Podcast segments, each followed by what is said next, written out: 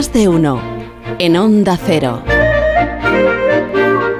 Hubo una sinfonía, la tercera de Beethoven, que aniquiló la elegante formalidad del siglo XVIII. Musicalmente lo cambió todo. Beethoven iba a dedicársela a Bonaparte, pero algo pasó con Napoleón, algo que enfadó mucho al compositor y que le hizo cambiar sus planes. Hoy, en Historia de con Javier Cancho, historia de la heroica. Dos acordes bruscos, lanzando un juego aparentemente impetuoso de tensión armónica y rítmica. Escuchando, podemos percibir el sentimiento trágico, pero también el sosiego épico. La tercera sinfonía se interpretó por primera vez en un palacio, en la residencia de un mecenas, el príncipe Lovkovich. En opinión del musicólogo Paul Henry Land, la tercera sinfonía de Beethoven es una de las, de las hazañas más insólitas de todas las artes. Es el mayor paso, dice, el mayor paso dado por un individuo en la historia de la música. Originalmente la obra se tituló Bonaparte. Pouvons-nous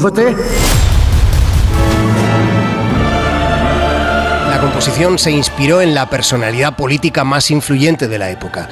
Aquel tiempo tuvo dos décadas en las que hubo unos cuantos acontecimientos y actitudes diferenciales. Fue un periodo especial, de ideas nuevas, de enfoques que podían resultar extraños. Hubo un rumbo creativo en la ciencia, en la literatura, en la música. En la política pareció que era más de lo que fue.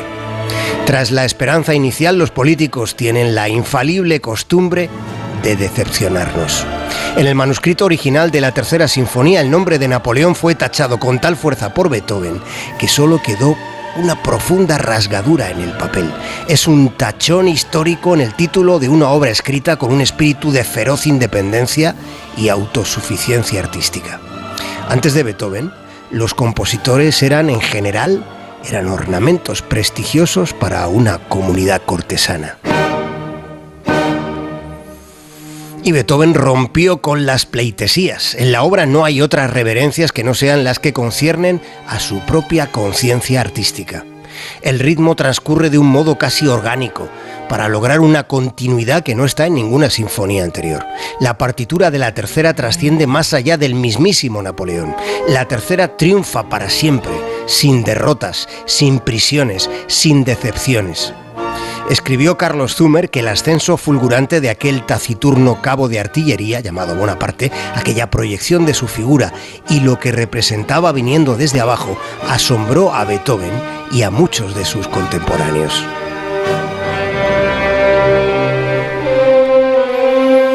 Pero fue una devoción evanescente. El hombre y sus ambiciones pronto sucumbieron tras su autoproclamación como emperador. Beethoven prescindió del título previsto. Su tercera sinfonía se llamó Heroica y a día de hoy sigue consiguiendo resultar tan impredecible como acertada. Beethoven venció a las reglas, el contenido fue el que dictó la forma, la apariencia fue moldeada por su interior. Beethoven estuvo allí, estuvo en el rincón de la creación, en ese espacio-tiempo único donde lo imaginado cobra sentido y presencia.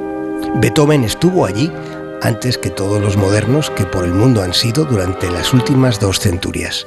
En cambio, Napoleón, como la épica, como las guerras, como la historia, Napoleón es sangre seca.